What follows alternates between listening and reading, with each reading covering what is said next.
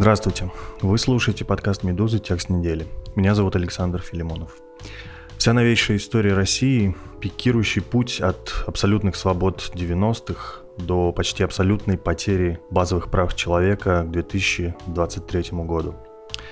Россиянам сейчас запрещено безнаказанно высказывать собственное мнение, быть в оппозиции, ругать и критиковать власть, устраивать мирные собрания, протестовать на улицах, быть пацифистами и выступать против войны.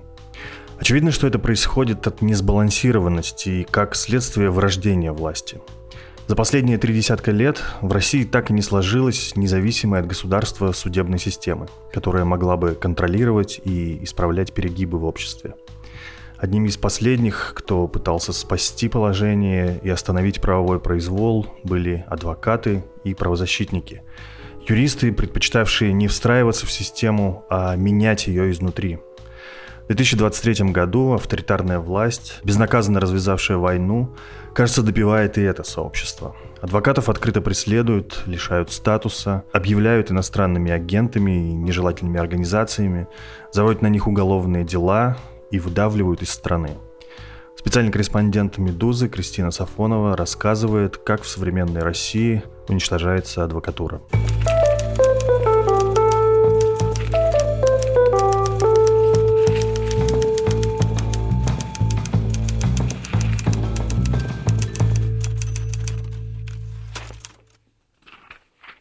Привет, Кристина. Привет. Ты знаешь, хочется начать наш разговор с небольшого исторического экскурса, чтобы нам было с чем сравнивать. Мы знаем, что институт присяжных поверенных, вот такой прообраз адвокатуры, он существовал в России еще в XIX веке. И вот если смотреть на адвокатскую практику в такой исторической перспективе, то что можно сказать? Сейчас правда самое дно? Или все-таки были времена еще почище, например, в годы СССР? Конечно, были, разумеется. Можно оптимистично сказать, что нам есть еще куда катиться. Собственно, ты упомянула Институт присяжных поверенных. Это время, которое называется «золотым веком адвокатуры» несмотря на то, что некоторые современные юристы называют последние 20 лет золотым веком российской адвокатуры, но все-таки большинство экспертов, юристов считают то время таковым. Вот. А адвокатура, ее разгром первый такой и мощный произошел, собственно, после революции с приходом к власти коммунистов. И мне кажется, даже излишний здесь комментарий, потому что мы все прекрасно знаем про годы сталинского террора, про судебные тройки, выносившие приговоры. Не то, что без присутствия адвоката, а без присутствия самого обвиняемого. Ни о каком праве там не могло быть и речи, конечно. Я могу сказать, что в конце 60-х ситуация стала получше, потому что уже произошла какая-то небольшая, но все-таки важная либерализация внутри страны. А здесь нужно понимать, что и адвокатура, и судебная система, все это, естественно, связано с тем, что происходит в стране. Если у тебя тоталитарное государство, у тебя не может быть независимый суд и классная, сильная адвокатура. И, собственно, в конце 60-х появились адвокаты, которые решили идти немножко против течения. А что тогда происходило? Тогда роль адвоката была какая?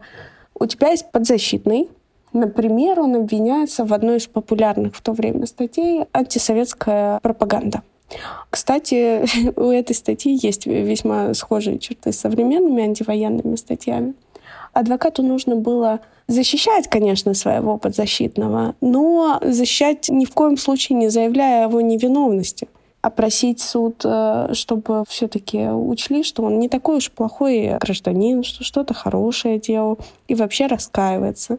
Ни в коем случае нельзя было сказать про то, что его права на самом деле нарушены.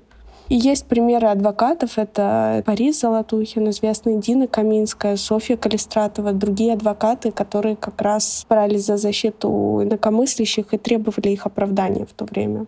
И я думаю, что во многом благодаря и этим адвокатам стали возможны изменения, которые мы увидели после и приход к какой-то, пускай на короткий период, но какой-то более-менее свободной стране.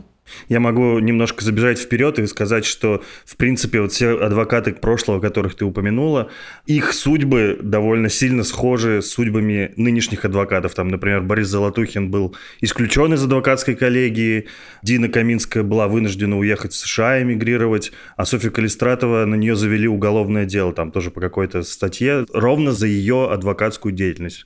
Примерно то, что и сейчас происходит. Да, ты абсолютно прав. Мне поэтому, если честно, было особенно интересно интересно читать про этот период. Есть потрясающая книга, если кто-то интересуется. Она называется «Записки адвоката». Это Дины Каминской. И в ней очень интересно передано, в чем именно состояла работа адвоката в то время.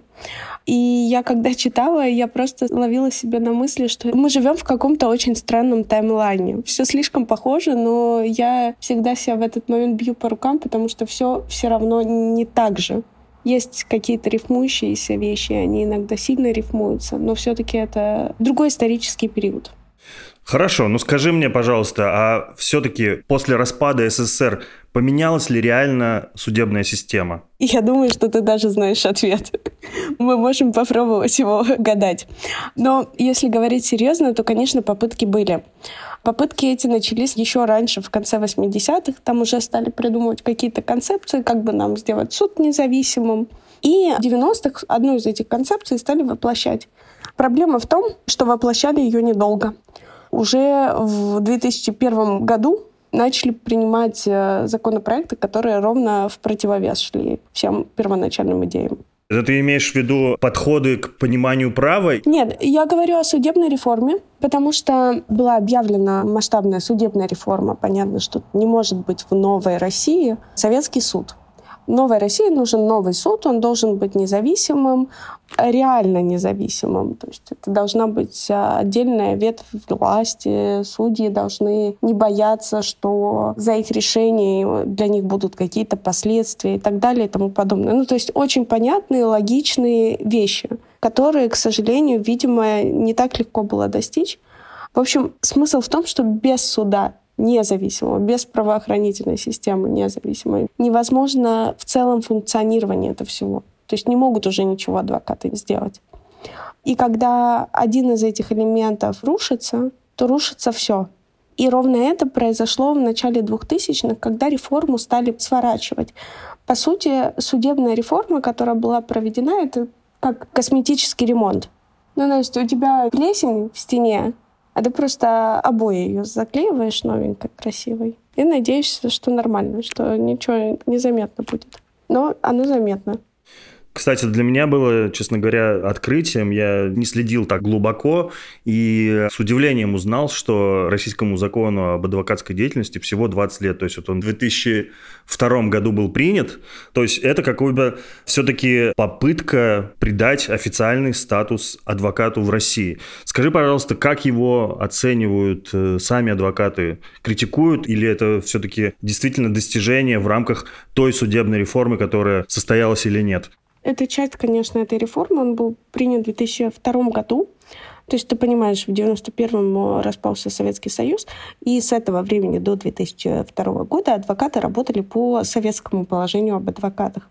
Там на самом деле, если лезть в дебри, была еще такая проблема с тем, что, ну я сейчас грубо скажу, юристы со мной, конечно, не согласились бы и поправили бы, но если грубо говоря, фактически любой мог стать адвокатом. То есть плохо регулировалась э, сама деятельность, качество адвокатской работы было не очень высоким из-за этого.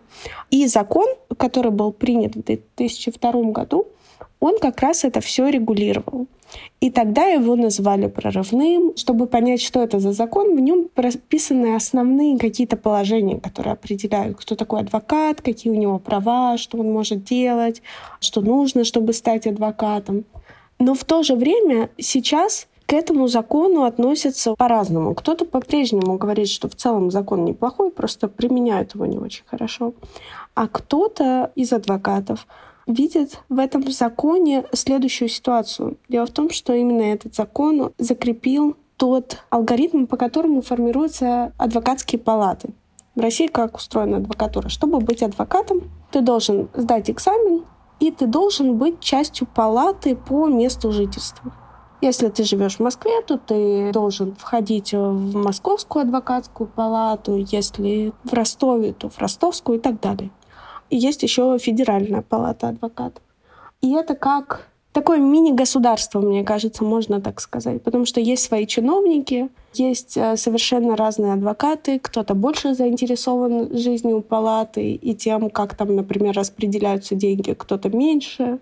Но проблема в том, что благодаря закону выборы в этой палате не очень, скажу так, прозрачные. Они устроены так, что способствуют несменяемости власти. И на протяжении всего этого времени палаты возглавляют, в принципе, одни и те же люди. Потому что в каждой палате вот есть совет. Этот совет там раз в два года обновляется на треть. Кандидатов, которые сменяются, их предлагает глава палаты. И также тех, кто придет на их место. А в свою очередь сам совет выбирает главу палаты. И он может занимать два срока, но на самом деле и это не предел. Мне как раз-таки понравилось, ну как, в кавычках понравилось, в материале у тебя сказано, что адвокаты в России были первыми, кто стали совершать вот эти так называемые рокировки, как мы знаем, когда Медведев с Путиным, значит, вот сотворили сменяемость-несменяемость власти. Точно так же, в общем-то, и главы адвокатских палат менялись, посидев два срока, потом выбирался фиктивный глава, который после выборов говорил, ну что-то там у меня живот болит, верните там старого старого, что-то в таком роде. Да, я этой своей долгой нудной речью, собственно, к этому и вела, что вот такая вот ситуация. Я поэтому говорю, что адвокатура — это как вот модель маленькой России. Понятно. А можно все-таки вернусь уже к упомянутым э, мной э, подходам к пониманию права? Мне кажется, довольно важно понимать такое мировоззрение, что ли, э, правовое.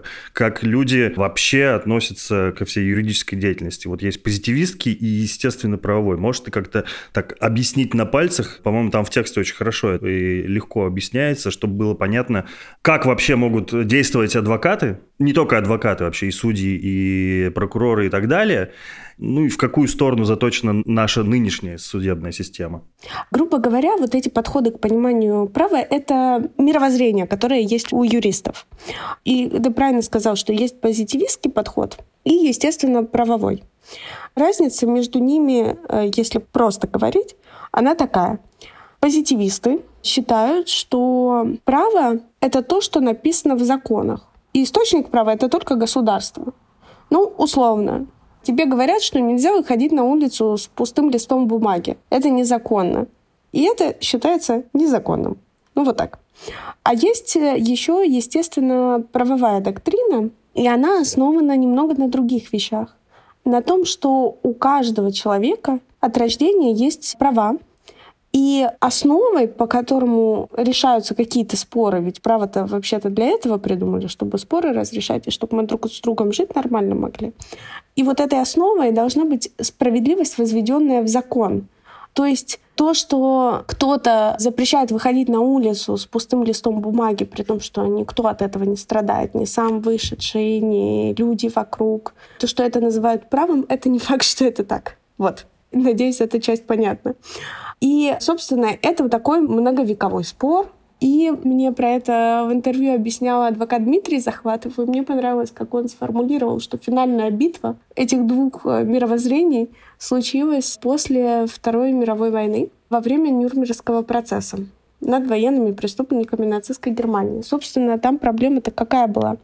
Что подсудимые говорили, вообще-то вы нас судите на трибунале, который создан вот только вот сейчас, когда мы там что-то делали, этого трибунала даже не было. И вообще мы действовали по законам нашего государства. Ничего мы не нарушали.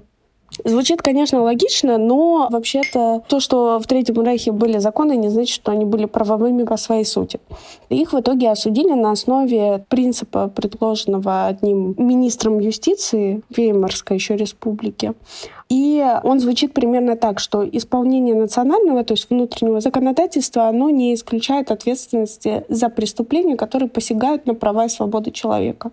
И, собственно, после этого как-то в большинстве стран мира пришли к тому, что в основе должны быть права и свободы человека. И СССР, кстати, с этим согласился. Но в действительности мы знаем, как соблюдались эти права. Это уже немножко другая история. Но принцип такой.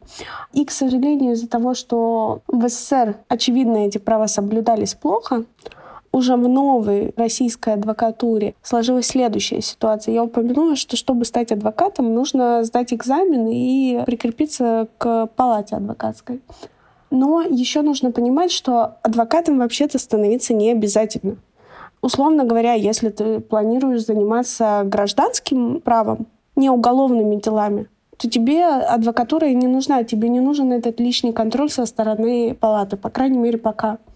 И многие предпочитают не сдавать экзамен на адвоката.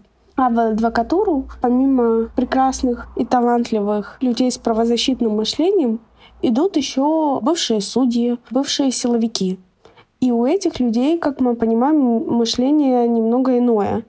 Это люди, у которых зачастую в кабинетах висят какие-нибудь календари с э, Феликсом Дзержинским и вот все такое прочее не очень прекрасное. В общем, понятно, что, судя по всему, современная судебная система России скорее позитивистская, хотя это совсем не позитивно звучит, что называется человек для государства, а не государство для человека. Давай все-таки немножко поговорим про конкретных героев твоего текста. Немножко представишь ты их в общих чертах, да, чтобы мы увидели на конкретных примерах, что же происходит с э, нынешними адвокатами? В основном это у тебя довольно все известные широкому кругу слушателей, читателей лица. Давай, может быть, начнем как раз-таки с представителя, как раз вот выходца из э, советской школы, еще даже из советской прокуратуры, Михаил Бирюков, который известный адвокат по политическим делам. Да, Михаил Бирюков совершенно прекрасный адвокат. Ты правильно сказал, что он работал в советской прокуратуре, потом ушел в адвокатуру и уже, собственно, таким адвокатом с правозащитным мышлением, будем так называть, потому что называть их правозащитниками все-таки неверно. Правозащитники — это люди, у которых не обязательно есть юридическое образование и тем более статус адвоката. Михаил Бирюков стал заниматься делами, которые мы называем политическими, как раз после зимних протестов 2011-2012 года. С тех пор очень многих известных, в том числе людей, защищал и неизвестных. Много участников просто разных протестных акций. Но в том числе Илью Яшина, например, Мемориал, Константина Котова, те, кого я могу по памяти назвать. И Михаил по-прежнему остается в России. Мне кажется, что тут важно еще сказать, что Михаил один из немногих людей, который остается в России, согласился со мной поговорить под своим именем. И я не знаю, я, может, забегу чуть-чуть вперед, но если мы в целом говорим о том, как изменилась работа, и Михаил, и другие адвокаты, которые остаются в России, говорили мне следующее, что, конечно, дел стало больше, просто потому что составов стало больше, то есть появились антивоенные статьи и прочее. Но принципиальная ситуация не изменилась. И это очень важно понимать. То есть нет такого, что было в адвокатуре все хорошо, а 24 февраля 2022 года, после того, как э, Россия напала на Украину, стало внезапно все очень плохо. Все постепенно, долго катилось вниз и продолжает катиться. Да, у адвокатов где-то стало меньше возможностей, но в целом не то, чтобы их резко стало меньше. Их и было не так много. И мне кажется, это важно понимать в этом разговоре. Ну да, э, если, кстати, не, не знаю, помнишь ли ты приблизительную статистику, но это действительно, конечно, вряд ли связано с войной, что стало вдруг больше каких-то таких резонансных политических процессов и приговоров. На самом деле статистика свидетельствует, что у нас таких тяжелых приговоров уже довольно длительное время очень много. А оправдательных-то просто какой-то минимум самый. Да, ну то есть это не что-то новое. Нужно понимать, что даже антивоенное законодательство, которое появилось, да, оно сильно картины тоже не меняет, потому что как была возможность посадить за что угодно человека, так и она и осталась. Просто теперь это не наркотики, а дискредитация российской армии, условно говоря. Ну, может быть, с точки зрения самих сроков, э, потому что нас просто шокирует, когда Яшину за слова дают, сколько, 8 лет, Карамурзе дают 25. И это кажется, что какая-то очередная новая ступень падения Да, я тут с тобой соглашусь, потому что об увеличении сроков говорят и адвокаты. Есть адвокат Иван Павлов, на самом деле он уже лишен адвокатского статуса, но я все-таки буду продолжать называть его адвокатом, простите, который очень много лет занимается делами о госизмене, шпионаже, по которым всегда были большие сроки. Но даже он отмечает, что если раньше, до 2000 года, можно было рассчитывать на более-менее оправдание, да, вначале там на какой-то минимальный срок, так чтобы человек сразу вышел после приговора, то сейчас это совершенно безумные сроки. Еще один адвокат, который остается в России, потому что Иван Павлов был вынужден уехать после того, как столкнулся лично с преследованием из-за своей работы. Другой адвокат, остающийся в России, тоже мне говорил о том, что главное изменение, которое для него произошло с начала войны, это то, что ему приходится мириться с тем фактом, что его доверители сажают за слова на 7-8 лет. И это тяжело. Да, как раз таки ты предвосхитила. Я действительно хотел дальше спросить про Ивана Павлова. И я тогда просто напомню, что это известный создатель команды 29 сначала, которую там объявили иностранным агентом нежелательной организацией. Сейчас он создал правозащитный проект под названием «Первый отдел». И да, ему пришлось эмигрировать. Он защищал нашего коллегу Ивана Сафронова, и его обвинили в разглашении данных следствия, что грозило приостановке адвокатского статуса. Да, тут нужно еще сказать, что во время следствия над Иваном Павловым а, у него была такая мера пресечения, которая не давала ему работать. То есть он был лишен возможности общаться с свидетелями по своему делу, например, среди прочего. А свидетелями сделали и его коллег, и все того же Ивана Сафронова, то есть его доверителя нельзя пользоваться интернетом и так далее и тому подобное. Ну, в общем, просто, как считает сам Иван, ему очень понятно указывали на выход, на отъезд из страны. Давай скажем тогда еще немного про коллегу Ивана Павлова, тоже адвоката, который был адвокатом Ивана Сафронова, Дмитрий Талантов. Что с ним? Это как раз и коллега и друг Ивана Павлова, который, когда Иван Павлов, насколько я понимаю, осознал, что не может больше быть адвокатом. Из-за преследования, он как раз предложил Дмитрию Талантову, это адвокат э, из Ижевска, он бывший глава уже адвокатской палаты Удмуртии, он предложил ему вступить в дело Ивана Сафронова, Талантов вступил в это дело в августе 21 а уже летом 22 года его самого задержали и обвинили в распространении фейков о российской армии из-за постов в Фейсбуке. И сейчас он находится в СИЗО, и ему грозило 10 лет, но потом еще добавили ему несколько эпизодов. Поэтому сейчас даже сложно сказать, к чему придет в суд и что в итоге останется. Да, и пока он находится в заключении, его сместили с должности президента адвокатской палаты Удмуртии. Да, все так. Еще один персонаж, адвокат, э, скажу честно, не умаляя как бы его адвокатских заслуг, потому что он все равно занимается благим делом, защищая политзаключенных, назовем так. Это Дмитрий Захватов. У меня несколько все-таки странное отношение, потому что Кажется, он был причастен к организации побега, например, из страны Марины Овсянниковой и как-то тоже взаимодействовал с Алексеем Москалевым, помогая ему бежать из страны. Это именно то, почему у тебя такая реакция, да? Да. Потому что мне, кстати, кажется, что это интересная тема в том плане, я вот думала, и я спрашивала об этом самого Дмитрия. По сути, мы имеем дело с адвокатами, которые находятся в ситуации, где они не могут добиться освобождения для своих подзащитных, хотя те невиновны. И вот имеет ли право адвокат в этой ситуации помочь бежать доверителю страны, потому что абсолютно точно это нарушение адвокатской этики. Сам Дмитрий на этот вопрос мне отвечал, что поскольку нет возможности добиться какой-то справедливости законным путем, то нужно делать то, что ты можешь делать, чтобы помочь человеку, чтобы помочь ему продолжать жизнь нормальную, более-менее. Я соглашусь, на самом деле, и с этим мнением. Но это сложный этический момент. Можно, конечно, рассуждать с такой точки зрения, что, во-первых, как адвокат, он всегда должен находиться в рамках права, да, соблюдать закон, не нарушать адвокатскую этику и все такое прочее, как ты правильно сказала. Но, с другой стороны, если государство начинает вести себя беззаконно, вне закона становится, да, что можно заподозрить в нынешней ситуации, потому что российские власти сами регулярно нарушают конституционные нормы, то, возможно, это единственный выход, да, когда государство становится вне закона, то и ты уже можешь тоже переставать играть по этим правилам. Но мне кажется, мы, конечно, так постепенно приходим вообще к разговору о том, а, зачем нужна адвокатура сегодня и зачем нужны адвокаты. Потому что у меня не возникает такого вопроса. Но, наверное, потому что были ситуации, когда мне нужен был адвокат, и я знаю, как он важен.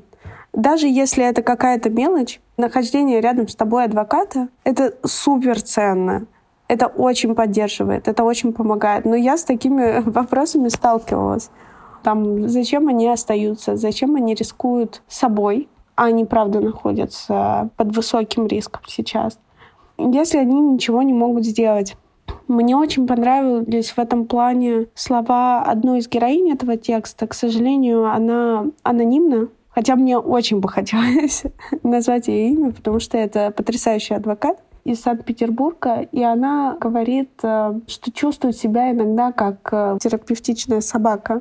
Ну, то есть э, симпатичная, всем становится рядом с ней получше, но сделать ничего не может, по сути.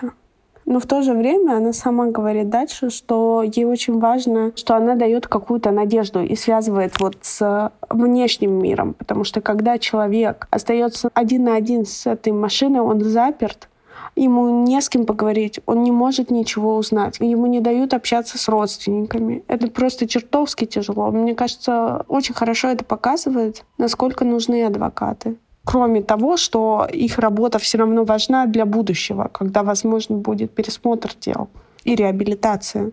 И все же до сих пор, хотя я скептично здесь настроена и думаю, ты тоже, но до сих пор возможно чего-то добиться в суде, например, относительно недавно, то ли по фейкам условный приговор.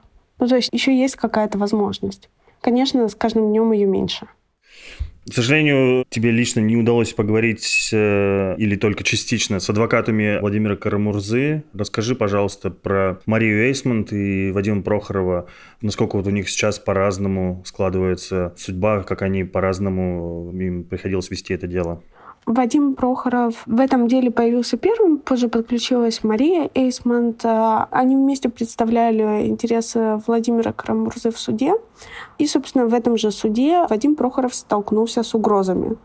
С угрозами в свой адрес от обвинителя по этому делу и от самого судьи. История на самом деле долгая и запутанная, но, к сожалению, она совершенно не шокирует. Не знаю, по крайней мере, меня нет. Что сейчас происходит, и мне кажется, это показательно, в общем, для многих дел, особенно для дел над известными политическими фигурами. Заседания максимально закрывают от публики. Адвокатам не дают возможность говорить. Мы видели это совсем недавно, когда журналистов сначала не пустили в зал, где рассматривается дело против Алексея Навального и Даниэля Холодного а потом и вовсе закрыли разбирательство от прессы, и теперь не только журналисты не могут даже по трансляции следить, но они не могут позвонить адвокатам и спросить, ну, то есть они могут позвонить адвокатам и спросить, но адвокаты не могут им ответить, они рискуют своим статусом. То же самое происходило в деле Карамурзы, немного по другим причинам, потому что там якобы есть засекреченные материалы, как мне объяснил Вадим Прохоров, эти засекреченные материалы появились в деле ровно для того, чтобы рассмотрение в суде закрыть от публики. И, по сути, это справка от ФСБ о том, какой Владимир Карамурза плохой и как он косизмену совершал тем, что рассказывал про репрессии в России за рубежом. Вадим Прохоров во время этого процесса общался с журналистами. Первое, о чем он рассказал, если я не ошибаюсь, это как раз о том, что судья по этому делу Сергей Подоприкоров находится в так называемом списке Магнитского и пытался выйти из-под санкций. И это важно, потому что Владимир Карамурза как раз а, один э, из инициаторов этого списка, он его продвигал. И здесь есть прямой конфликт интересов, однако судья отказался это признать и э, отвести самого себя, чтобы какой-то его коллега занимался рассмотрением этого дела. Прости, мне кажется, видится в этом какая-то мелкая еще такая подлость от властей, обязательно поставить на процесс Карамурзе судью, которого как бы из списка Магнитского притесняют. Это такая специальная еще какая-то шпилька. Ну, как-то это даже не знаю, мне кажется, настолько глупо. Ну, то есть очевидно, что так быть не должно в любом случае. Ну, не может заинтересованного человека ставить э, судить дело. Но вот так. И, в общем, Вадим Прохоров об этом узнал. Он узнал о том, что Сергей Подопригоров пытался добиться снятия с санкций, при этом пользовался услугами одной из самых дорогих юридических компаний в мире. Ему ничего не удалось, но он об этом рассказал в суде.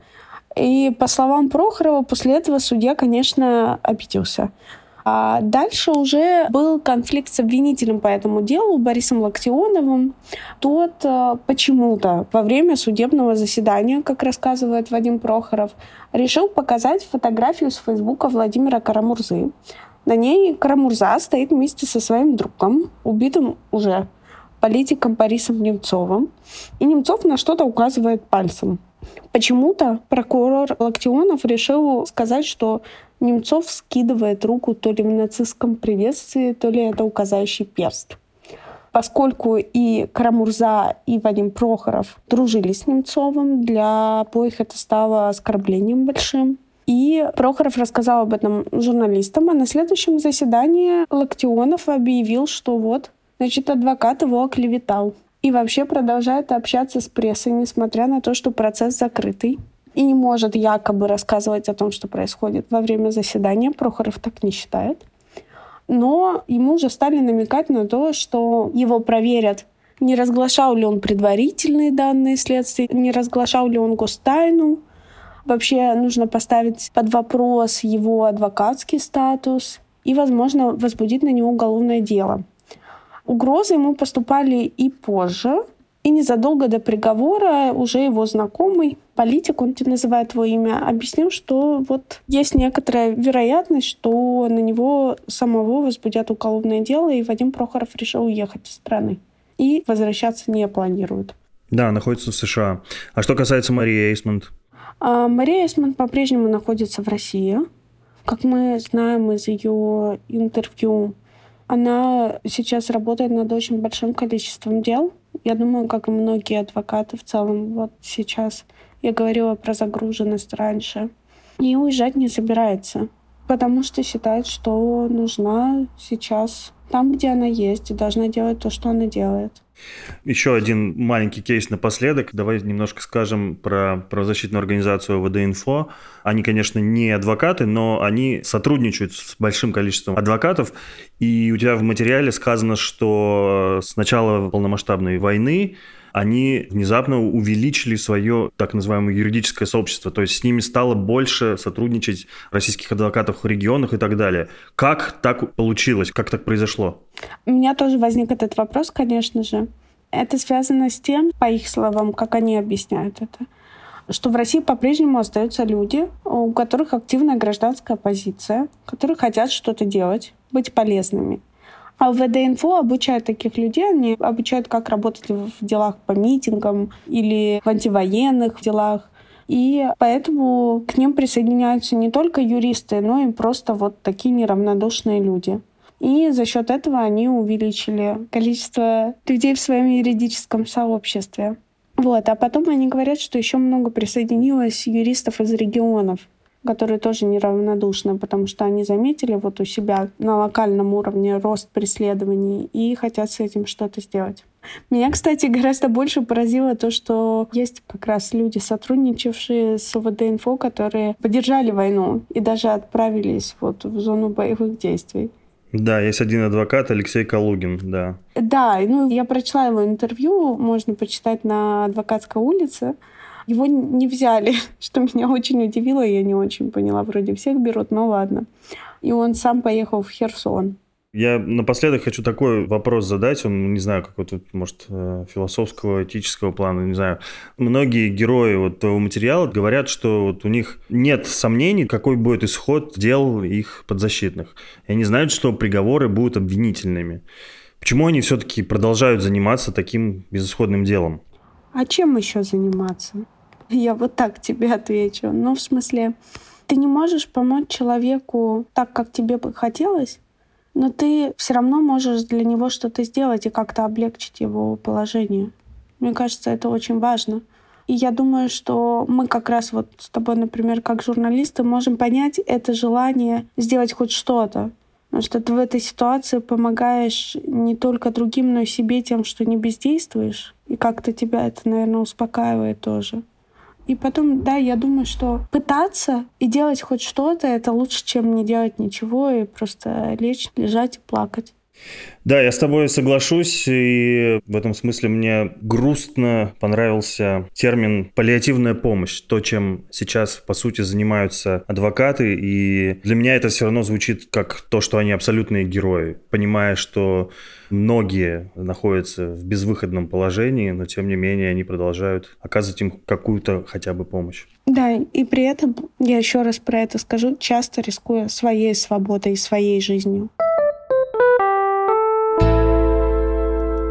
Спасибо за внимание. Это был подкаст «Текст недели». Напомню, несмотря на то, что «Медуза» объявлена властями России нежелательной организацией, вы можете свободно и безопасно продолжать читать наши издания, слушать подкасты, подписываться на соцсети и рассылки и скачивать приложения, которые умеют обходить блокировки Роскомнадзора. Расскажите о нас своим иностранным друзьям и знакомым. Пожертвование редакции можно оставить по адресу support.meduza.io. Спасибо и до новых встреч.